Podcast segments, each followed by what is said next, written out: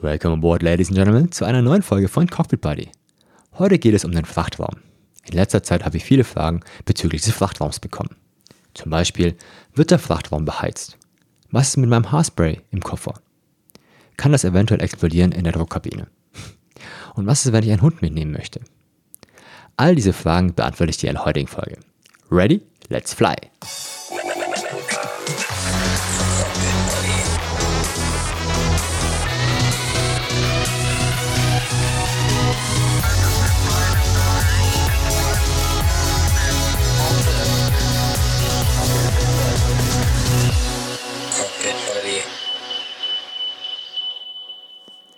Willkommen an Bord. Das Jahr 2018 nähert sich mit großen Schritten dem Finale zu.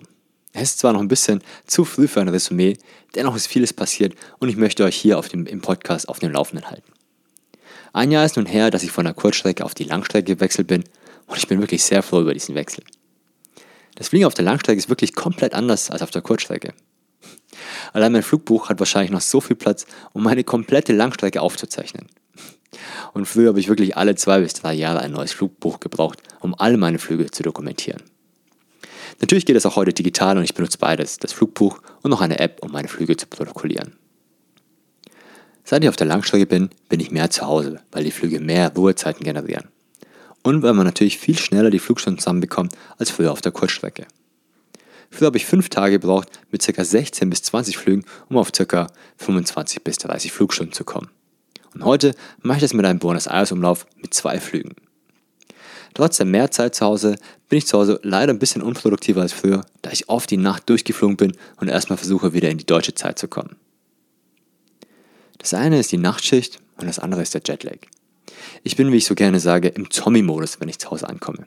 Körperlich anwesend, aber geistig nicht wirklich. Das Leben im Labor, also das Quo-Leben auf der Langstrecke, ist natürlich viel, viel besser als auf der Kurzstrecke da man vor Ort an den Destinationen viel mehr Zeit hat. Ich durfte schon Städte sehen, die schon lange auf meiner Liste standen, wie zum Beispiel Vancouver, Mexiko, Chicago oder auch Shanghai. Wenn du möchtest, findest du kurze Vlogs zu manchen Städten auf meinem YouTube-Channel. Also bei einfach Cockpit Buddy bei YouTube eingeben. Im Winterflugplan kommen jetzt auch noch weitere neue Destinationen dazu, auf die ich mich wirklich sehr freue, wie zum Beispiel Hongkong oder Incheon. Auch Städte und Länder, die ich wahrscheinlich so nie besucht hätte, durfte ich besuchen und fand sie sehr, sehr spannend und schön, wie zum Beispiel Teheran im Iran. Und da wir zu dritt sind im Cockpit, gibt es die Möglichkeit, mit Freunden zusammen zu requesten, also sich zusammen mal einen Umlauf zu wünschen. Und dann, wenn es klappt, gemeinsam zu fliegen, was natürlich sehr viel Spaß macht, wenn man mit seinen Kumpels verreist. Auch die Flugstrecken sind faszinierend und ich durfte Länder und Inseln überqueren, die ich so noch nie gesehen hatte, wie zum Beispiel Grönland und Kanada. Dort habe ich Anfang des Jahres auch Polarlichter gesehen während des Fluges. Falls du ein Bild von der Aurora Borealis sehen willst, findest du es auf meiner Instagram-Seite. Kommen wir nun zum heutigen Thema, der Frachtraum. Wie gesagt, in der letzten Zeit habe ich sehr viele Fragen zum Thema Frachtraum bekommen. Ein Teil habe ich schon in der Folge mit dem Druckabfall besprochen, daher nur eine kurze Wiederholung der Druckkabine. Damit wir Menschen in großen Flughöhen überleben können, hat man die Druckkabine erfunden. Dort wird mit Hilfe von Luftzufuhr und Abluftklappen bzw. Ventilen der Druck in der Kabine gesteuert und damit auch die sogenannte Kabinendruckhöhe. Wenn das Flugzeug sich in 10 Kilometer Flughöhe befindet, entspricht der Kabinendruck eine Höhe um die 2 bis 2,4 Kilometer und daher auch Kabinendruckhöhe. Das Ganze wird gesteuert mit der Zapfluft aus den Triebwerken und den sogenannten Outflow Valves. Das sind Klappen am Heck des Flugzeuges die man in ihrer Position einstellen und entsprechend die Kabinendruckhöhe verändern kann. Nach dem Start der Triebwerke wird meistens die Kabine etwas unter den Außendruck gebracht. Das macht man aus Komfortgründen für die Passagiere, damit werden leichte Schwankungen während des Starts verhindert. Und mit der Flughöhe steigt auch die Kabinendruckhöhe und umgekehrt genauso beim Sinkflug. In der Regel wird das alles automatisch übernommen von den Computern für die Kabinenhöhe. Soweit zur Funktionsweise der Druckkabine. Was ist alles Teil der Druckkabine? Nun, eigentlich sehr einfach. Das Cockpit, die Passagierkabine und der Frachtraum.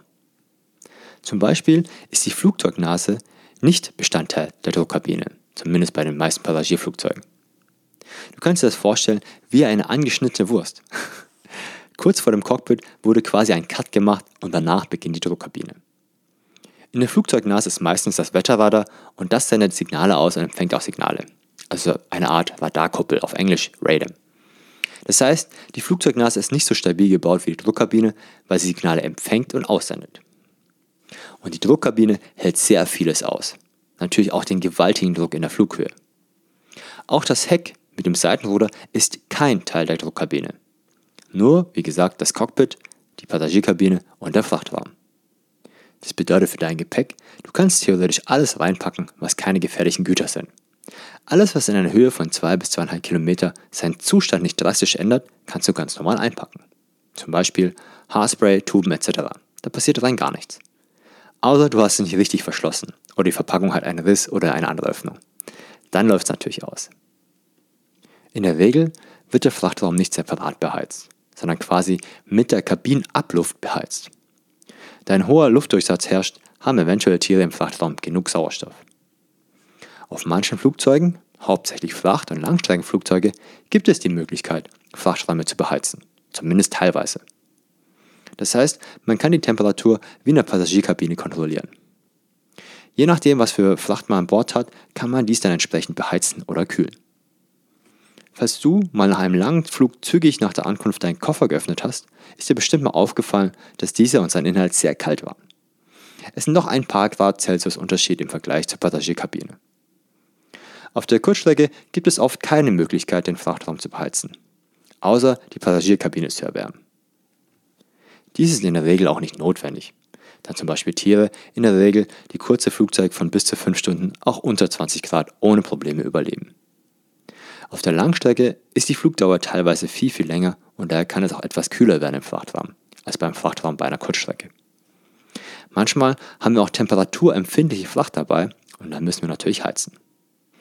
In der letzten Folge mit dem Ramp Agent Michael habe ich dir erzählt, dass wir mal 500 Kilo Schlangen als Fracht hatten. Da haben wir den Frachtraum natürlich beheizt, weil die Schlangen mögen es lieber ein bisschen wärmer als kühler. Sollten wir Fracht dabei haben, die beheizt werden soll, wird das uns in der Regel mitgeteilt vom Lademeister oder Ramp Agent, meistens über die sogenannte NOTOC. NOTOC steht für Notification to Captain. N-O-T-O-C. NOTOC. Mittlerweile weißt du ja bestimmt, dass es in der Fliegerei eine unendliche Zahl von Abkürzungen gibt, die meisten auf Englisch. Auf Kurzstreckenflügen gibt es ja keine Möglichkeit zu heizen und daher wird die Fracht entsprechend verpackt. Kommen wir zu einer weiteren Frage. Wie kommt das Gepäck und die Fracht in den sogenannten Belly, dem Flugzeugbauch? Bei den meisten Flugzeugen wird das vor in Container gepackt. Auch dein Koffer und die Fracht. Diese werden durch die Frachtluken durch sogenannte Highlifter, also Hochstapler, hochgefahren und dann durch eine Mini-Förderanlage im Flugzeugbauch in den Frachtraum reingeschoben. Und im Bauch ist auch eine kleine Mini-Förderanlage eingebaut. Das sind wie so kleine Kugeln, die du dir vorstellen kannst, unten am Boden. Es gibt wie immer natürlich auch Ausnahmen, zum Beispiel die Boeing 737. Da wird alles per Hand verladen. Das heißt, die Koffer kommen anstatt in Containern auf so Wägelchen an und werden dann per Hand auf so Förderbänder gelegt und im Flugzeuginneren, im Flugzeugbauch, sitzt noch ein Loader, der das Ganze dann per Hand entgegennimmt und dann innen drin stapelt. Übrigens, wenn ein Passagier Koffer aufgegeben hat und nicht einsteigen sollte, aus welchen Gründen auch immer, wird automatisch eine Warnung generiert. Ein sogenannter roter Koffer. Dieser Koffer wird dann ausgeladen und je nachdem, in welchem Container der Koffer ist, müssen eventuell alle Container nochmal raus, anschließend der Koffer gesucht werden der Container wieder verschlossen werden und alle Container wieder eingeladen werden. Das läuft dann alles unter dem Operationsnamen Kofferausladung. Und Kofferausladung war in den letzten Jahren einer der Hauptgründe für Verspätungen. Bei Frachtmaschinen läuft es in der Regel ähnlich ab. Der Flugzeugbauch wird vorne und hinten beladen mit den Containern. Doch anstatt der Passagierkabine nutzen die Frachtmaschinen den Raum und den Platz für weitere Fracht. Dazu haben die Frachtmaschinen in der Regel in Flugrichtung vorne links eine weitere Frachttür und im Inneren eine weitere Förderanlage. Dort wird vieles dann auf Paletten oder Container beladen.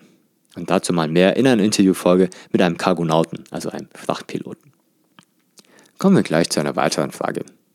Wie sieht es mit der Sicherheit im Frachtraum aus? Ist diese eventuell erreichbar? In der Regel kann man im Gegensatz zu den meisten Hollywood-Filmen nicht in den Frachtraum. Dort wäre auch kaum Platz, sich zu bewegen. Wir haben dort in der Regel Rauchmelder und Feuerleuchtsysteme. Die sind unterschiedlich, je nach Flugzeugtyp. Zum Beispiel beim Jumbo, der Boeing 747, kann das Feuer durch die Feuerleuchtsysteme bis zu 3 Stunden 15 Minuten unterdrückt werden. Warum so lange? Nun, weil der Frachtraum nicht zugänglich ist, hat man wirklich für den höchst, höchst unwahrscheinlichen Fall, falls man zum Beispiel genau über den Ozean sein sollte, immer noch genügend Zeit, einen sicheren Flughafen zu erreichen, falls es mal Rauch oder Feuer im Frachtraum geben sollte. Du siehst, in der Fliegerei wird immer über ein paar Ecken mehr nachgedacht. Oder hast du immer einen Feuerlöscher zur Hand?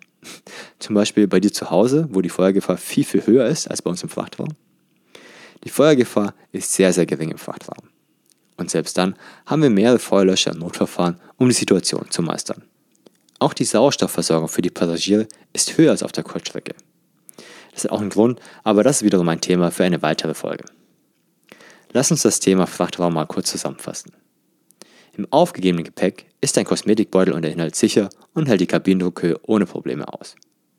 Solange deine Tuben und Döschen fest verschlossen sind, sollte nichts passieren. Auch Haarspray und Deos halten die 2000 Meter Druckhöhe in der Regel ohne Probleme aus. Dennoch empfehle ich dir sicherheitshalber, deine Kosmetiktasche mit einer oder zwei Plastiktüten zu umschließen, falls du wirklich mal vergessen haben solltest, eine Flasche oder Tube richtig zuzumachen. Der Frachtraum ist Teil der Druckkabine und wird durch die Luftzirkulation aus der Kabine beheizt. Manche Flieger, wie zum Beispiel der Jumbo oder Frachtmaschinen, können den Frachtraum auch regulieren und beheizen. Das heißt, eventuelle Haustiere, die du mitnimmst, sind sicher im Frachtraum.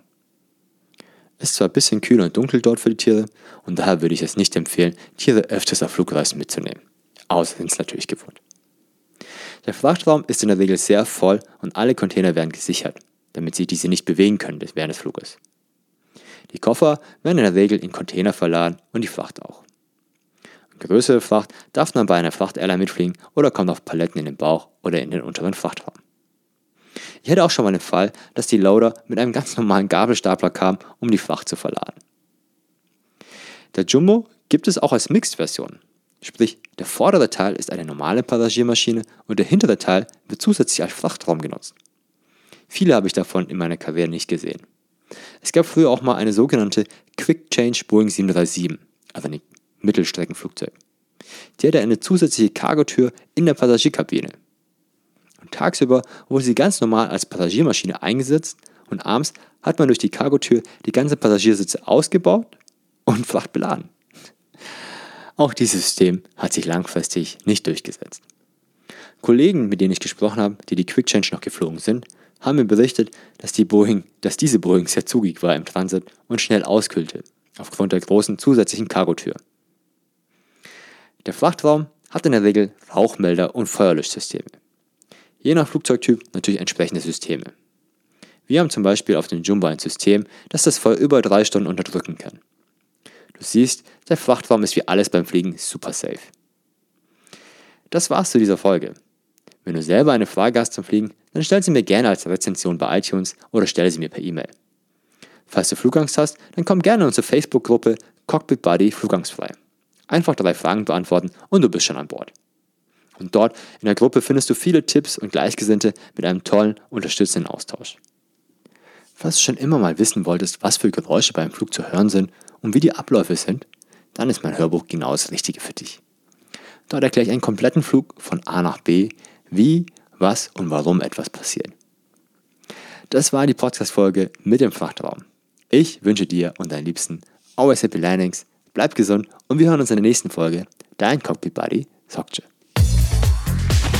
Cockpit Buddy.